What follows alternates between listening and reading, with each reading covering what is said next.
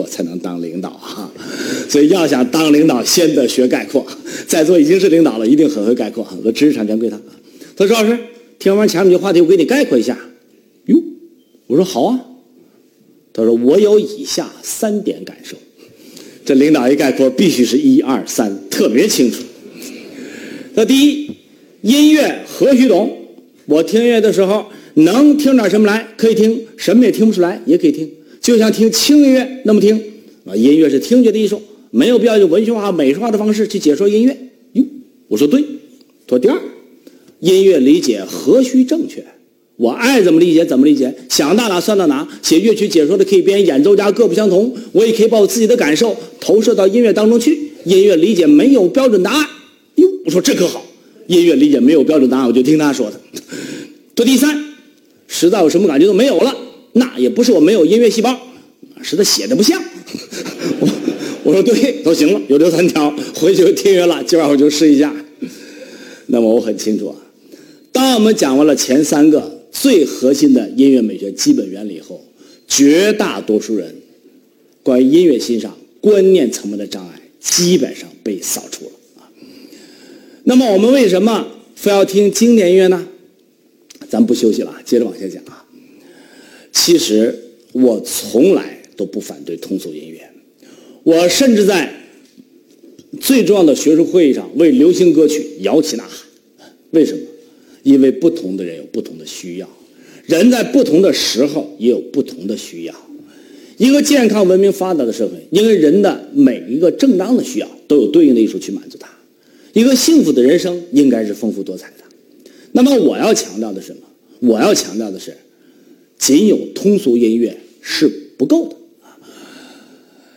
那么我们讲音乐是听觉的艺术，音乐是情绪的艺术啊。首先，我们从听觉角度来讲，从听觉感官享受来讲啊，仅有通俗音乐是不够的。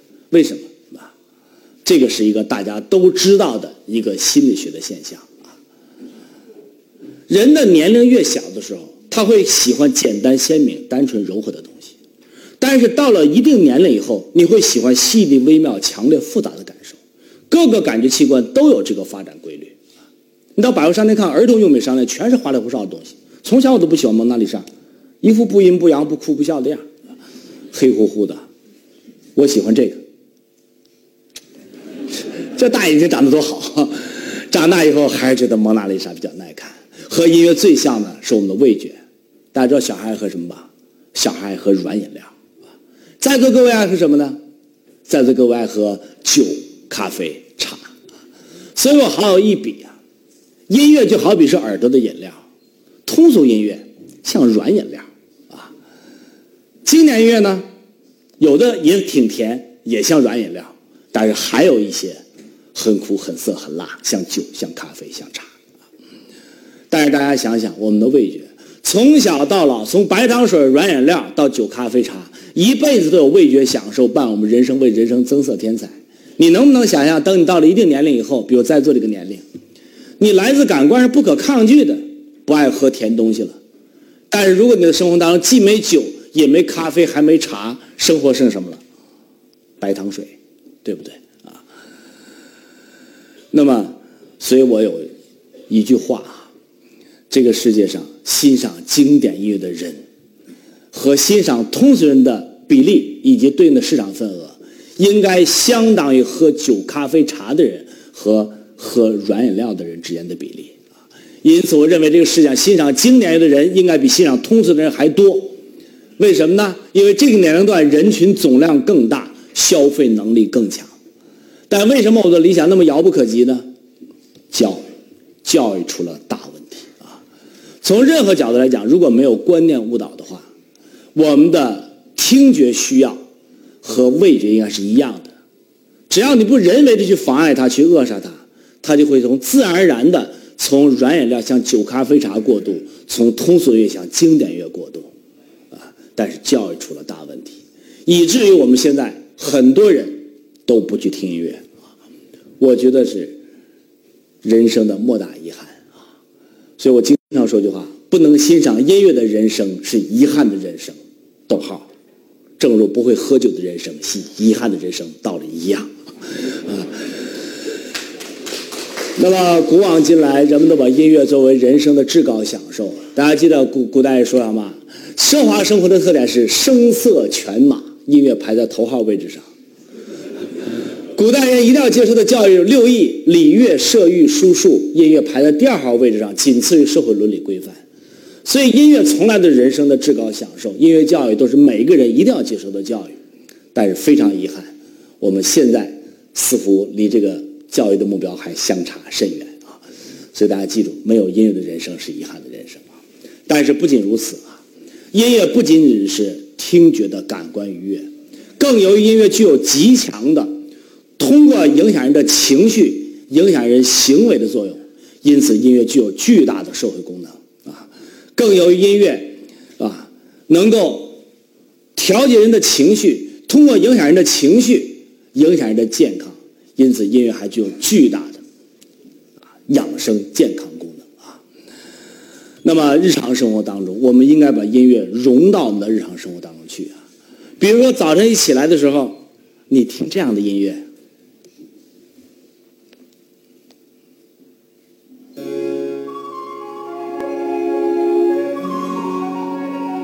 你晃晃脑袋，眨眨眼睛，你发现眼前一亮。对吧？我把这个音乐拷到我的 iPad 里，设成闹铃在这样的音乐伴随下，起床、刷牙、洗脸，给你一天好心情。生活就是这样啊，怎么都能闹醒，对不对？弄得破闹表，嘟嘟嘟，能醒，但是不幸福啊，对吧？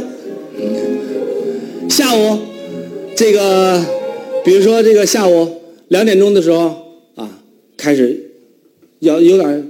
这个困了，听这个，活泼兴奋的。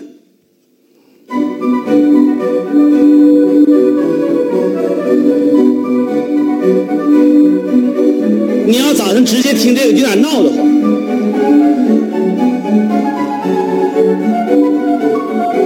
下午四五点钟累了，需要强刺激一下，听这个。来，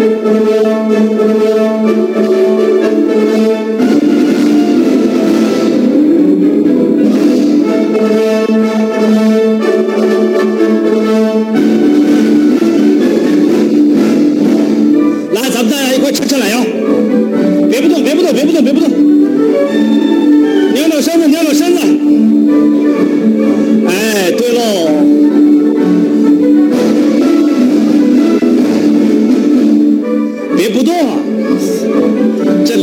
我特别矜持。人说了矜持的程度和社会地位成正比所以动的全是处长不动的全是局长。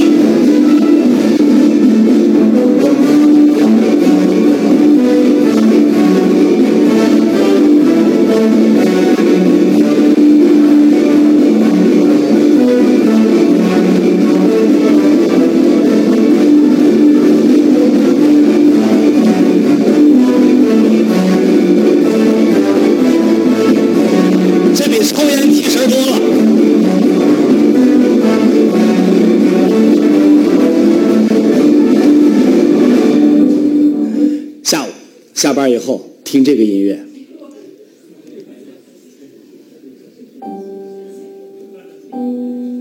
来深呼吸一下，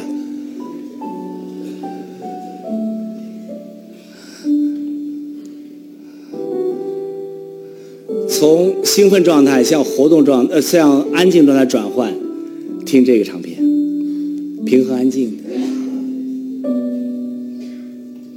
我强烈建议大家，你试一下。你晚上吃完饭以后，点上柔和的灯光，泡上一杯茶，把自己埋在沙发里，捧上一本书，放上这个音乐，你会突然间间所有的雾霾，所有的城市的喧嚣就都没了。平时吃饭聊天的时候听这个，工作背景音乐。低兴奋度的活跃状态，这个特别在吃饭的时候愿意听。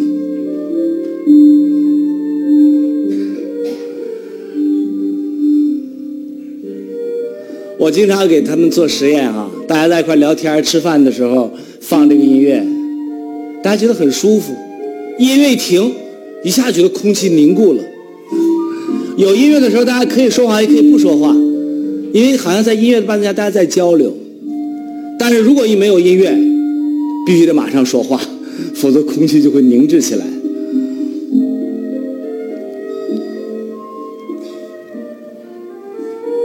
如果你要特别难受，听第八张唱片，深沉感人的。在我们学校有一个呃专业叫音乐治疗，是通过音乐解决人心理问题的一个专业。在音乐治疗专业当中有一个原则叫同步性原则。什么叫同步性啊？就你选择的音乐要和你当前的心情保持一致，逐渐逐渐的把你调到你想要的情绪状态下。为什么大家情绪不好的时候不爱听音乐呢？不爱听那个通俗乐，闹得慌。你没选到合适的。比如说，我给大家选这段音乐，音乐一开始也是非常阴郁的、深沉的、虚缓的，不是这个。最后一首，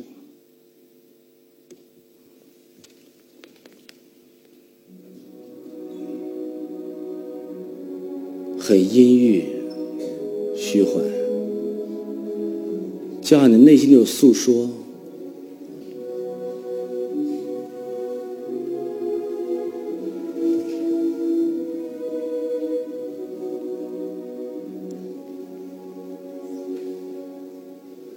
倾诉。这是贝多芬的第五钢琴系的慢慢乐章。有一首，有个电影叫《永恒的恋人》。谈贝多芬一辈子寻找不到的爱情，整个用这个音乐做背景，像用心灵按摩，注意一种心灵被按摩的感觉，在加强，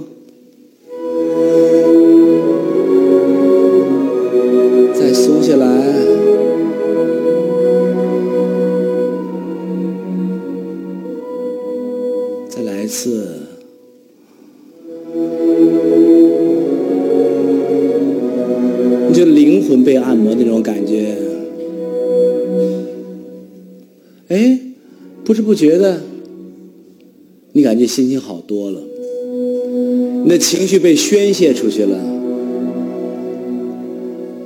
这时候注意听到，我特别想给这曲子起个名叫《仰望星空》。注意，马上。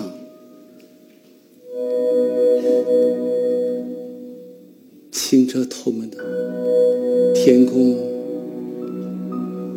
星光扑泻而下，就你觉得内心无比的纯净。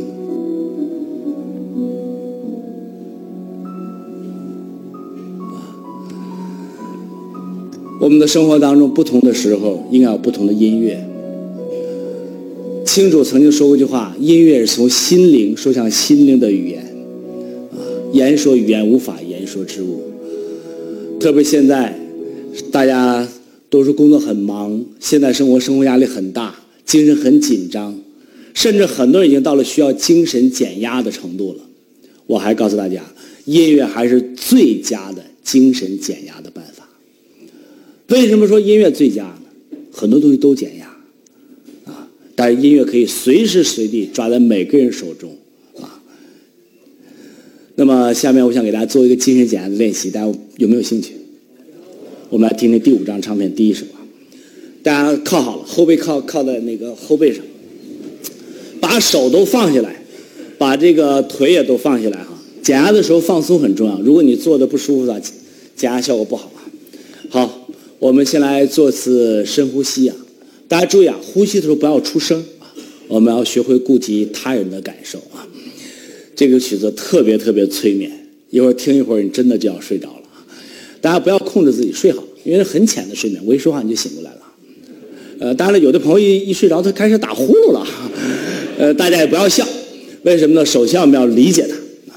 呃，其次，我认为这是一个很重要的一种修炼。我觉得每个人一人生当中都应该有这种修炼。修炼什么呢？修炼让你学习全神贯注的专注自己内心的感受，知一切。身外之物于不顾，不管发生什么，都不予理会啊！其实宗教当中练入座呀、打静啊、打打坐呀、入静啊、练瑜伽啊，练的就是这种境界啊。好，我们先来做次深呼吸啊，来，预备，开始。好，下面请大家闭上眼睛啊，我们想象幅山水画，或者类似的场景，高山流水，天高地远，我们远离城市的喧嚣，远离繁杂的工作。回到了大自然间，请大家跟着音乐闭上眼睛，深深虚缓的呼吸，深呼吸一次，放松，不要说话，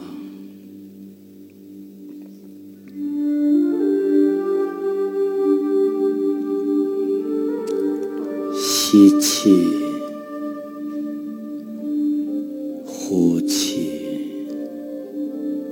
放松，肩部放松，腰部放松，全身放松。吸气，呼气，放松，眉头放松。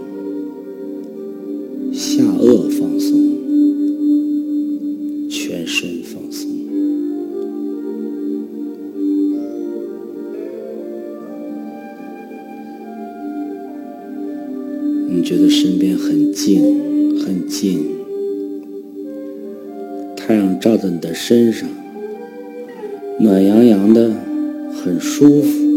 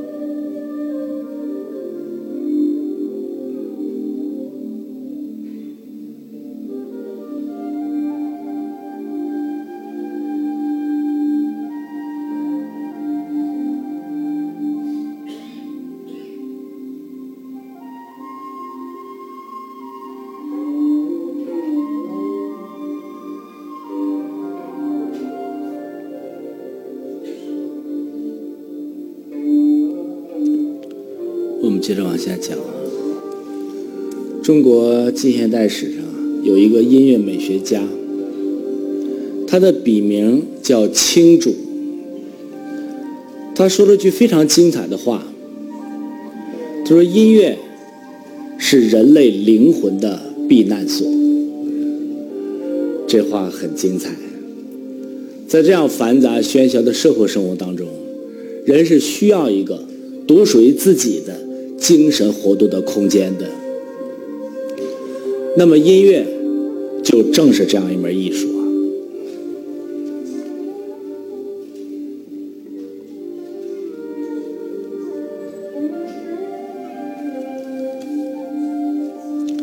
世界上没有任何一门艺术能够像音乐这样，给每个人如此自由、如此广阔、如此自我的精神活动的空间。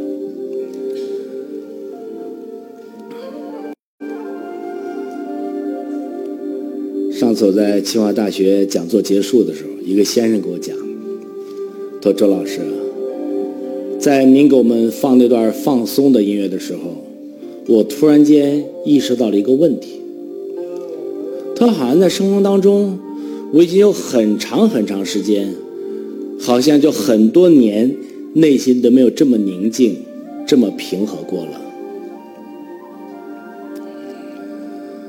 我们的现代生活实在是很喧嚣、很匆忙，需要一个途径让我们静下来。还有的人生活很功利、很急躁，应该给他们一个。手段，让他们定下来。每次讲座放这段音乐的时候，都是我一个很重要的一个充电的时间。音乐过后，我又恢复了精神和体力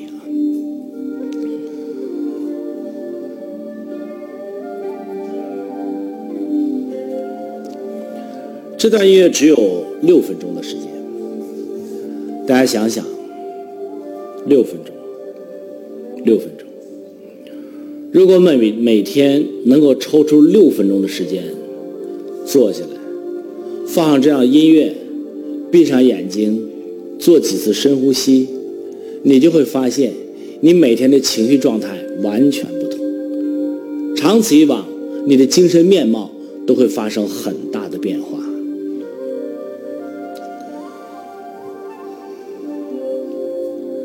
可能刚才有的朋友已经意识到了。在过去的十多分钟时间里边，我把大家的情绪状态从一个极端调到另外一个极端。什么艺术有这么大的力量？唯有音乐。音乐对人情绪的影响是不可限量的。上次有人讲说：“周老师啊，您才是情绪管理大师呢。”现在老说情绪管理这个大师那个大师，说您是真正情绪管理大师。我说错，不是我。是音乐，是音乐的作用啊！我们的生活丰富多彩，人的需求多种多样，仅有通俗音乐是不够的。在经典这个门类当中，有一些伟大的作品，这些作品超越了简单的感官愉悦，触发你心灵深处的感动和全身心的震撼，这是通俗音乐绝对做不到的。如果你现在还不去听这样的音乐，我认为不是你没有这种需要，而是因为你还不知道音乐的力量。有人说我没时间听音乐，大错。为什么？因为在人类的所有的生活享受当中，音乐这门听觉艺术的享受相对来说是最不需要专门时间的。上班坐车、走路、跑步、买菜、做饭、刷碗、擦地，都可以去听音乐啊。如果你要说你已经根本都没有时间听音乐了，那你基本上等于就是在说你已经根本都没有时间享受生活了，嗯，那你基本上就不需要活着了。那么听完我宣传以后，大家点跃跃欲试了。我给大家建议什么建议？从今天晚上开始，从明天早上开始去听音乐，放松的听，你的欣赏能力自然就提高了。在座正是到了该听经典音乐的年龄了。如果你不从现在开始练，你后半生的耳朵就是寂寞的，人生就是有遗憾的。到了关键时刻，你的灵魂就少了一块避难的场所！如果说这个讲座上半场是为了帮助大家扫清观念层面的障碍，引领大家进入音乐艺术大门的话，下半场就是告诉大家，进了大门以后，你会发现音乐的世界有多么的丰富多彩。音乐在我们人生当中有多么的重要，剩下的修行就全靠个人了啊！下面我要正式先讲最后的话题啊，是不是以为我讲完了，收拾包想走了？请神容易送神难呐！在我这讲座后面还有更深层、更核心的目的。为了这个深层的核心目的，我把自己的讲座当做我的使命，到处去讲。从二零零二年到现在，坚持十二年，矢志不渝的呼吁这个话题。我想谈谈艺术在人类生活当中的作用。在座都是高级领导，我更不能错过这个机会啊！我有一个学生，这孩子啊，当年曾经跟我学过钢琴啊，但这孩子他妈呀，这孩子他妈，这孩子他妈可不是虎妈，这孩子他妈是狼妈。狮子妈，狗熊嘛。这小孩啊，每天除了学习，什么都不让干。凡是和学习没关的事儿，一律被看作浪费时间，不许做。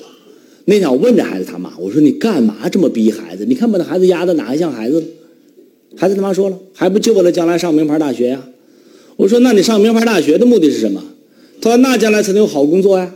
我说有好工作的目的是什么？那有出息挣大钱呢？我说有出息挣大钱的目的又是什么？一点不夸张。孩子他妈犹豫了半天才说出来，他说那这孩子将来生活不就幸福了吗？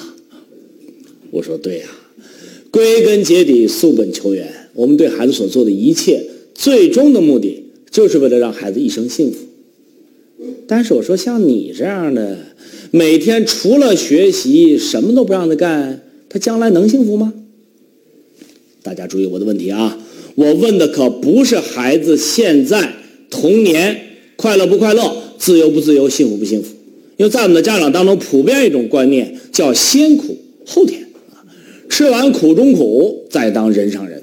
人生的每一个阶段都应该珍惜生命，享受生活。观念太复杂了，我跟他说不清楚。我的问题是：你将来让他幸福的目的能实现吗？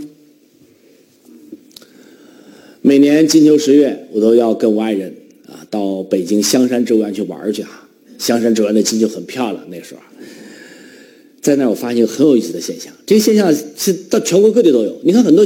学校啊，有带着孩子去郊游去啊，但是那小孩啊，在那么美丽的自然风光当中，全都不看景，也不玩，干嘛呢？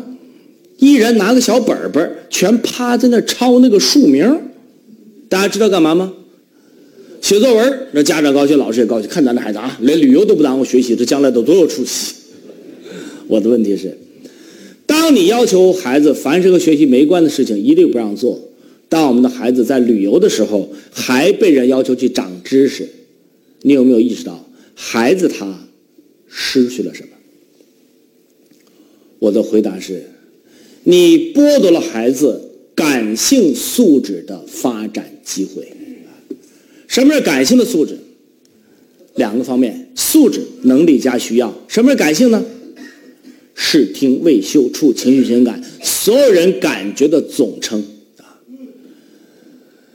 人身上所有的素质都是需要训练才能够发展的。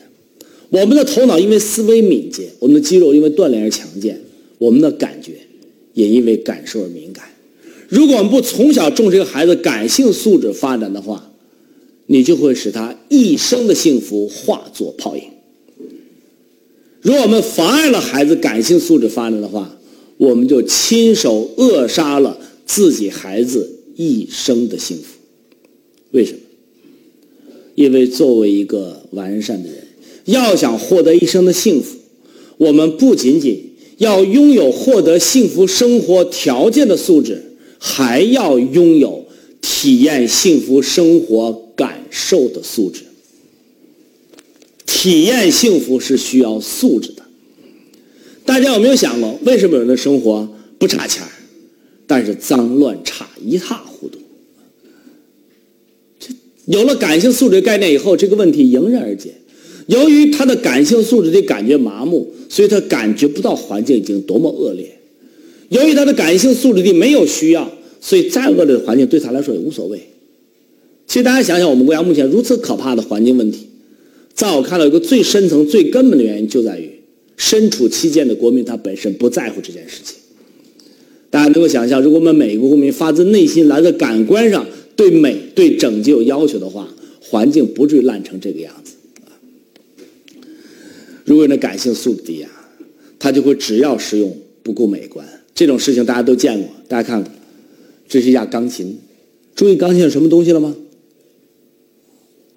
当一个人操起锤子，在这么漂亮贵重的乐器上定下这个破门鼻儿的时候，心里有没有点点不舒服？没有。大家注意我下面的话。由于人的感性素质低，所以往往会忽略和放弃对感性品质的要求。夫妻打架，为什么？为买一台洗衣机，好看一点一千六百块钱，难看一点一千四百块钱，功能都一样。老婆呢，感性素质高，要多二百块钱买好看的；老公感性素质低，一千四就能用了，干嘛多少百块钱？打架。上次先生讲说：“周老师，我们家情况跟你说的正相反，我老婆她才是能用就行，什么样不管呢？”他说：“前一段让我们家装修房子去买灯啊，最重要的大客厅那房子，一百五十多万块钱买的房子，我老婆非要买一个七十五块钱的破塑料灯挂上去，还说怎么不是照亮？”我说：“为这事我们俩整整吵了一天，明白吗？表面上夫妻有分歧，原因在哪儿？原因在于双方对环境的感性的品质要求不同。”深层的原因在于双方的感性素质有高低。提醒大家哦，如果你们夫妻二人感性素质高低不同的话，你们会在价值观方面发生严重分歧。感性素质高的人往往要为美化环境、享受生活付出成本；感性素质低的人，凡事就问有用还是没用，非打架不行。现在大家明白为什么夫妻装修的时候特别容易吵架，知道为什么了吧？哎，那就是感性素质高低的大暴露。随着找对象，啊当然你们现在来不及了，算了，一定要找感性素质大体相当的。你要讲卫生，最好找一个好整洁的；你要乱七八糟，最好找一个油渍麻花的，它和谐，你知道吗？不仅如此，我还要强调，感性素质低的人不会享受生活啊！记住，如果你感性素质低，不会享受生活。这种情况大家都见过，桂林山水甲天下，阳朔山水甲桂林。那条坐游轮沿着漓江三个小时到达阳朔，沿途风光美不胜收。但那天在我们的游有俩人，这俩人买那么贵的游轮票上了游轮，整整三个小时的旅途，这俩人从头睡到尾呀。有的旅游叫什么？上车睡觉，下车撒尿，到点拍照，回去什么都不知道。我们说体验人生幸福，是需要素质的。作为一个完善的人，要想获得幸福生活的条件，你要有理性的素质；但要想体验幸福生活的感受，你要有感性的素质。一个细腻、敏感、丰富的人，比一个枯燥、乏味、麻木的人，生命的质量要高得多。所以，我们不仅应该关心我们的孩子将来能不能拥有地位、金钱和名声这些资源和条件，你还必须要关心。当他拥有了这些生活资源条件以后，他的生命质量到底如何？请大家跟我共享一组漫画，台湾画家朱德庸的叫《一无所有》啊，特别贴近我今天讲课的题目。他说：“我有一个成功的事业，但我觉得一无所有；我有一个贤惠的妻子，但我觉得一无所有；我有一个聪明的儿子，但我觉得一无所有；我有一个妖艳的情妇，但我觉得一无所有。别人都是我拥有所有人所没有的，但我还是觉得一无所有。有一天，我决定。”辞了工作，甩了老婆，弃了孩子，丢了情妇，我现在真的是一无所有了。这时我才明白啊，当时我确实拥有了一切，只是我没有感觉。我想生活当中大家有很多有钱的人有很多，没钱的人也有很多，地位高的人有很多，地位低的人也有很多。但是感觉麻木，使很多人失去了本来能够体验到的幸福生活。所以，我们说要想获得幸福的人生，需要良好的感性的素质。不提升国民的感性素质，就难以提升国民的幸福指数。这道理就这么简单。没有感觉的人，哪来幸福感？前一段时间，人们讨论为什么物质生活水平条件好了以后，很多人并没有觉得幸福如期而至啊？还有一种说法叫什么？穷的就剩钱了。什么意思？给大家一个新的分析、思考、回答这些问题的角度。我甚至还要进一步强调：当我们国家物质生活水平提升以后，缺少高品位的精神生活、文化艺术的享受，还会滋生出来很多贫穷社会没有的社会问题。大家想想，举国上下喝酒的问题，是吧？太可怕了，天天喝呀！我也不反对喝酒啊。不会喝酒的人生才是遗憾的人生，对不对？但是身体都喝垮了，除了这玩意儿再没别的了，这就是问题了。吸毒的问题，赌博的问题，从本质角度讲，都是丰富了人生感受的。缺少高品质精神生活，就会在这些地方找出路。为什么？请大家再记住一个心理学的道理：一个人的生命的总能量是一个常数，不花在这些地方，就得花在其他地方。有领导干部、企业家那么高的地位，要什么不好？去赌博去，甚至有人会挪用公款，为什么？记住，穷极无聊固然讨厌，富极无聊才是真正可怕的。所以我跟很多领导同志讲，如果我们不从现在开始加强文化艺术设施建设、文化艺术事业建设的话，我们就得修监狱，就得修禁毒所。请大家深入的思考，小康社会为什么出现了那么多恶劣的现象？没有高品质的文化艺术生活是很关键的原因。这个话题我们不展开啊。那有的人就说了，那你连获得幸福生活条件的素质都没有，还谈什么体验幸福生活的感受啊？没有条件哪来体验呢？总得先有条件后有体验吧？有人说我们家长没办法，家长现在都很功利的，什么有用才能学什么呢？我告诉大家，如果功利是指有用的话，那我认为教育必须是最最功利的东西。我们一定要把孩子非常宝贵而又有限的童年用在最有用的东西的学习上。下面我想从最最有用、最最功利的角度重谈感性素质到底有什么用啊？请注意，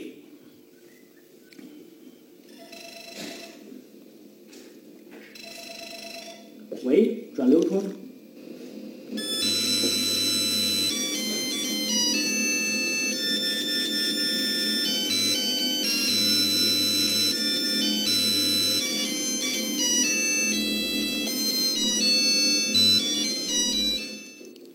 难听不难听？那是相当难听了。大家大家想，一个这么难听的一个产品，它可是一个工程师设计出来的。工程师觉得挺好，才会给厂长看；厂长觉得挺好，才会去组织生产。百货商店觉得挺好，去进货。我们学校的员工觉得挺好，买回来用了一年多。那天我把它录下来。大家想想，一个如此拙劣的产品。从最初的设计者呢，穿过了所有人耳朵的检验，走到了最终用户的手里，这说明什么？这说明全社会普遍的存在着感觉麻木的现象。我想在座各位都应该同意我下面这句话：在过去相当长的历史时期，我们国家的国产产品和发达国家的进口产品之间有一个特别明显的差距。这个差距集中体现在什么地方？外观难看，工艺粗糙，使用不人性化。外观工艺使用人性化，请请大家再概括一下，概括到哲学的词上，那叫什么？传达到人感性体验方面的那个质量低，感性的质量低。我要请所有的朋友们记住“感性质量”这个概念。为什么？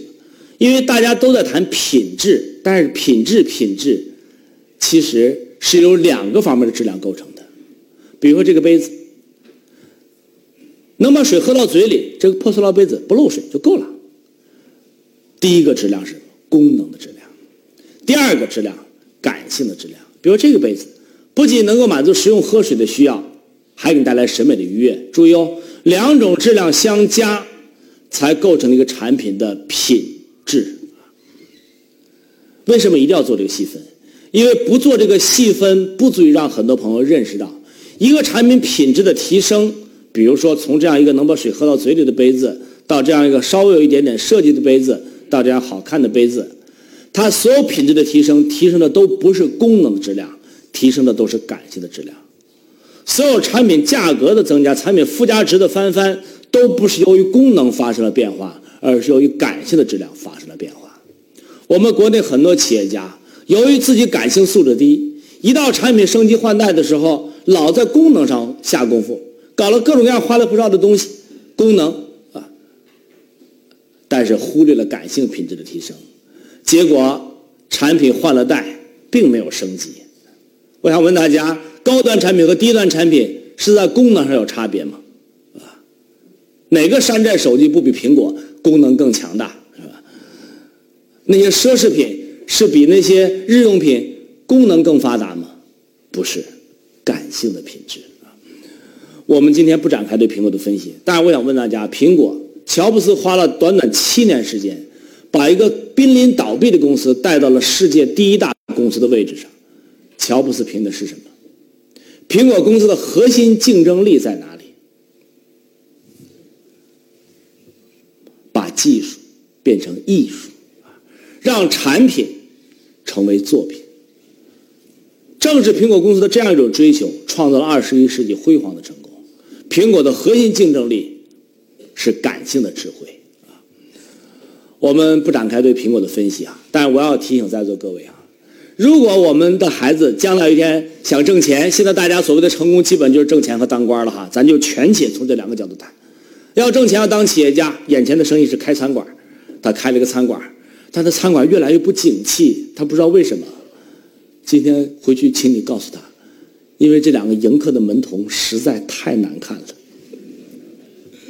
我告诉大家，没有任何意外，一个人能够把这么难看的玩意儿放在门外，他门里是怎样的脏乱差是可想而知的。如果他开了一房地产公司，他也不在乎这个盛世名城的售楼处这裂缝这样堵一堵就不管了，这楼还办卖不卖？如果他承包了一个施工队他也不在乎。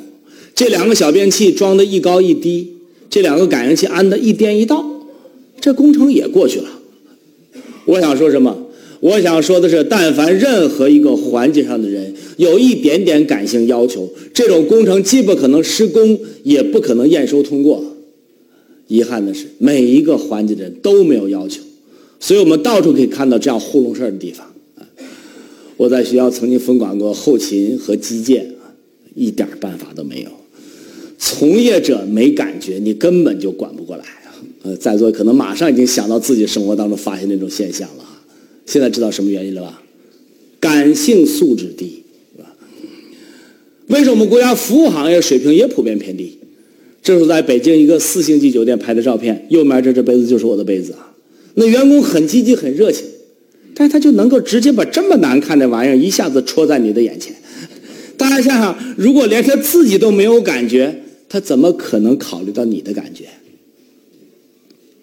为什么我们国家服装、建材、美容、化妆、装修、装饰、汽车、手机、酒店、医院，凡是需要感性品质、人性关怀的地方，我们都更相信外国品牌，甚至把这个市场拱手的让给了外国人。我们必须要从深层思考国民素质的原因。那么我要想强调的是，二十一世纪中国全面迈向了小康时代，但是特别遗憾，我们没有在哲学高度上概括小康时代的本质特征是什么。现在大家明白了，小康时代和温饱时代最本质的区别是，小康时代是在感性需求全面升级的时代，因此小康经济是感性经济，因此。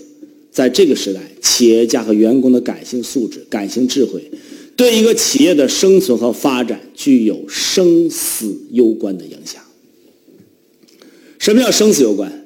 大家都知道，移动通讯近年来发展最快的行业，很多国内企业家纷纷看好的市场开始生产手机。还记得吗？当年有很多国产自主品牌的手机，其中最出名的一款叫波导手机，那是手机中的。品牌宣传如何？时隔多少年，我们还记得它。手机在哪里？明白吗？啊，几千万的研发费投进去，几个亿的生产销售资金投进去，广告费投进去。由于你的外观难看、工艺粗糙、使用不人性化，最后你被惨遭淘汰。前两年我听过一次吴敬琏先生的一次讲座，这个讲座网上你可以看到，我听的现场。在这次讲座当中，吴敬琏先生说：“说国家正在呼吁我们经济一定要转型，从加工生产型向知识创新型转变，再不转变，我们发展不下去了。”但是吴敬琏隶属了自改革开放第一届政府胡耀邦、赵紫阳这些政府历届政府关于国家经济要转型的政府工作报告里面的对应的文本，如数家珍，一个个念下来。一个五年计划转不过去，两个五年转不过去，三十年没有转过去啊！当然，吴敬琏力图分析政治和经济方面的原因，而我则更看到了你没有支撑这样一种形态的国民啊！你国民的素质结构不足以支撑知识产新型经济。我们可以很确切的判断，如果再不从根上解决这个问题的话，改变国民素质的问题的话，再过三十年，我们还只能做加工生产。如果能坚持三十年的话，啊，那在那次讲座当中，吴敬琏还讲了一个常识。他说，一个企业也好，一个国家也好，它的发展趋势可以分为笑脸趋势和哭脸趋势。什么意思呢？他说，从产品的设计研发到加工生产到品牌营销，在这个链条当中，如果你的主要收入来自设计研发和品牌营销，而不是加工生产，你的趋势会成一个笑脸。如果你的主要收入来自于加工生产，而不是设计研发和品牌营销的话，你会成为一个哭脸，啊！显然，我们国家到现在为止仍然是哭脸，啊！大家发现我的手机好看了吗？大家知道什么手机吧？Yes，华为的 Mate 七啊，有人叫美腿七，号称二零一四年最难买的手机啊，也是咱们第一次作为国礼送给外国人的。中国做过去送国礼。全都是送工艺品哈，这头一次把高科技产品作为国礼送人的。我不是想说别的事情，我想说的是华为这款手机多少钱？三千六百五。但是你们知道吗？它的屏幕比苹果大半寸，啊，高度是一样高的，这是世界上屏占比最大的，所有所有的性能都非常非常的好。但是我们只能卖这个钱，啊，为什么？因为国人不相信。我们还能做出这么好的东西来。当然，我想说的另外一件事情是，我过去每年去一次华为哈，但是去年我去了六次，啊，前年六次还七次华为，全员讲感性品质啊。后来他们一个领导说：“说周老师，你的讲座起了很大的反响，我们做了很重要的决定啊。注意，这才是我要说的事情啊。我们决定把产品的质检中心放在日本。”研发中心放在法国，为什么？当我们的高层意识到我们的战略的核心弱点在什么地方的时候，你会特别绝望的发现，没有支撑你理念的员工。这个话题我不再展开了。那么，我想说的，可能很多人心目当中所谓的成功，还只当官做领导。那么，领导固然意味着地位和尊严，在座都是大领导啊，但是还意味着责任，那就把我们这个民族、这个国家引领到什么地方去啊？那么，我要告诉大家，在人类文明发展的进程当中，一个非常重要的方向叫感性的文明。在过去二十多年学术生涯当中，我提出过很多自己的概念，但我一直认为感性文明概念的提出是我近年来最大的学术贡献啊。为什么？在座有机会我们可以去讨论啊！我一直在呼吁把感性文明作为一个国策级的纲领级的概念去提出来，请大家跟我一块呼吁这个概念啊！为什么？这都是我在我们国家最大的城市、非常核心的地区拍的照片。现在咱们国家经济这么发达，啊，政府请客送礼三公经费都那么多，但是我们还有这么烂的市政，市政投入如此不足。请注意，这是我在俄罗斯莫斯科拍的照片啊！俄罗斯的经济那么差，但是请大家注意，这个大楼的外立面是画的。大楼外立面正在维修，为了保持原来的建筑风貌，把整个大楼围挡挡上以后，画上了原来的样子。啊，我想问大家，在我们国家这么大的围挡上，一定是什么？一个电子屏幕上去，建筑不再是艺术，变成广告架子了。经济收入水平上升了，文明水平下降了。什么文明？感性的文明。这是由于感性素质高低不同，导致了价值取向的分歧，最后导致了文明水平的高低啊！如果我们的城市管理者感性素质低，请大家看看这电话号码小广告怎么被清除、被覆盖，看明白了吗？拿油漆喷枪一喷，你告诉我，这是不是比电话号码更破坏我们城市文明的环境？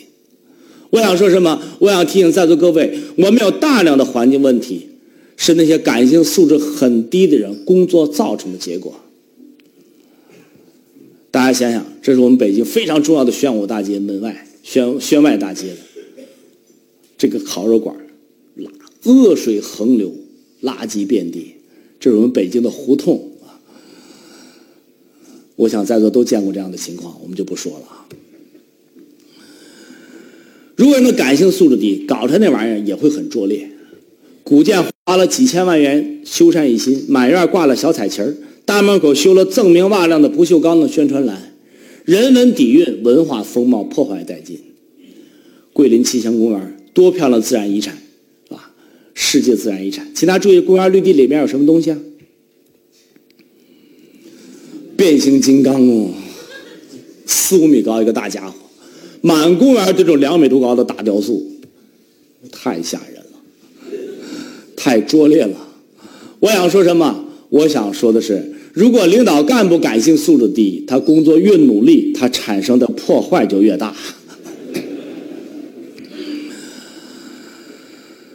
我还特别呼吁大家去管一管我们的商业招牌、门脸广告。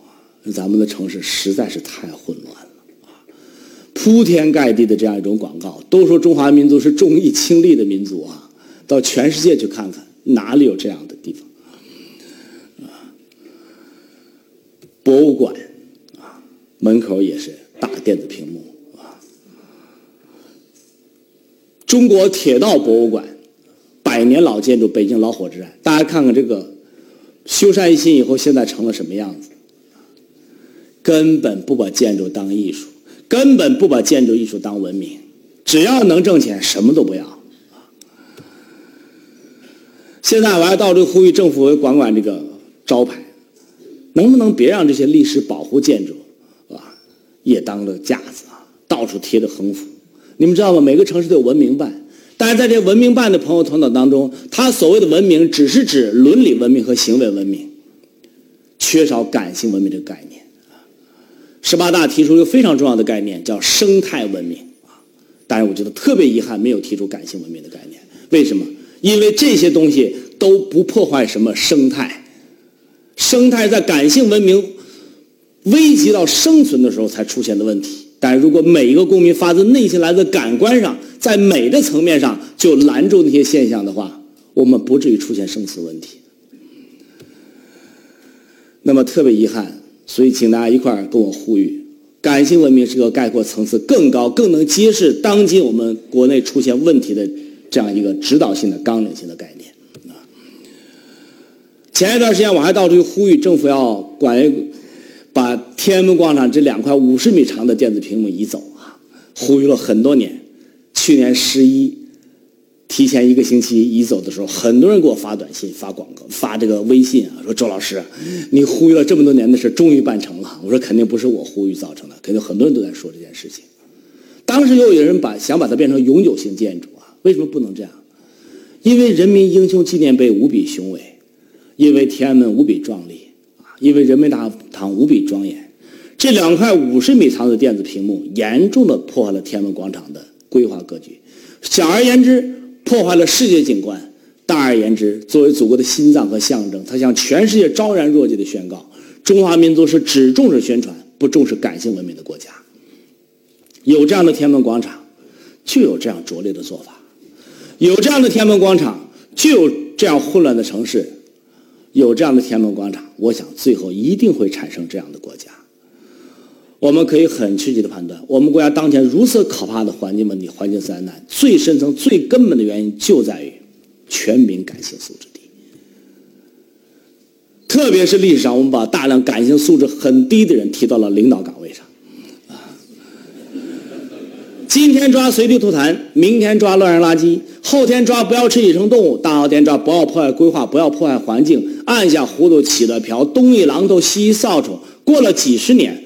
问题非但没有得到解决，反而越来越严重了啊！为什么？因为大家没有意识到，那个在天安门广场这么文明的地方，世博会这么现代化的地方，三亚海滩这么美丽的景象当中，随地吐痰、乱丢垃圾、乱扔食物的人，正是在工作岗位上大笔一挥，破坏环境、破坏规划；生活当中吃野生动物，在文化艺术场所大声喧哗的人。表面上截然不同的情境下。透露出来的所谓的素质问题，其实是一个素质，什么素质？感性的素质啊！所以我们要从根儿上去解决这个问题。怎么解决？提升全民族的感性素质啊！如何提升？可能能坚持的够了。请注意，感性素质的培养要通过艺术教育来实现。绕了这么大一个大圈子，我就为了说这句话：艺术在人类生活当中固然有认识世界、道德教化的作用，但是那方面职能可以被替代。艺术在人类生活当中不可替代的职能是美化我们的环境，满足人的感性需要，提升人的感性素质，提升的感性智慧，最终推动全人类感性文明的发展。这是艺术在人类生活当中不可替代、不可或缺的职能。但是遗憾的是，艺术这方面的职能被大大的忽略，甚至在很大的程度上被压制了。我特别想提醒在座各位，中华民族从来不缺感性素质。中华文明从来都是感性文明水平非常高的民族，但是我们有半个多世纪以丑为美、以破为荣、以爱美为耻的时代。我一直认为，中国当前如此可怕的环境问题，是我们半个多说世纪压制美的一种报应。大家能够想象，如果我们自改革开放以后持续三十年强化国民艺术的教育，培养出一代热爱艺术、热爱热爱美的公民，可能我们现在苦恼的问题也不存在了。但遗憾的是，改革开放以后，我们仍然没有这样做。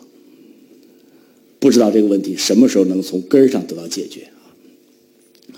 所以我一直认为，我的感性素质、感性智慧、感性质量和感性文明四大概念的提出，完成了艺术在人类生活当中不可替代、不可或缺职能的连接。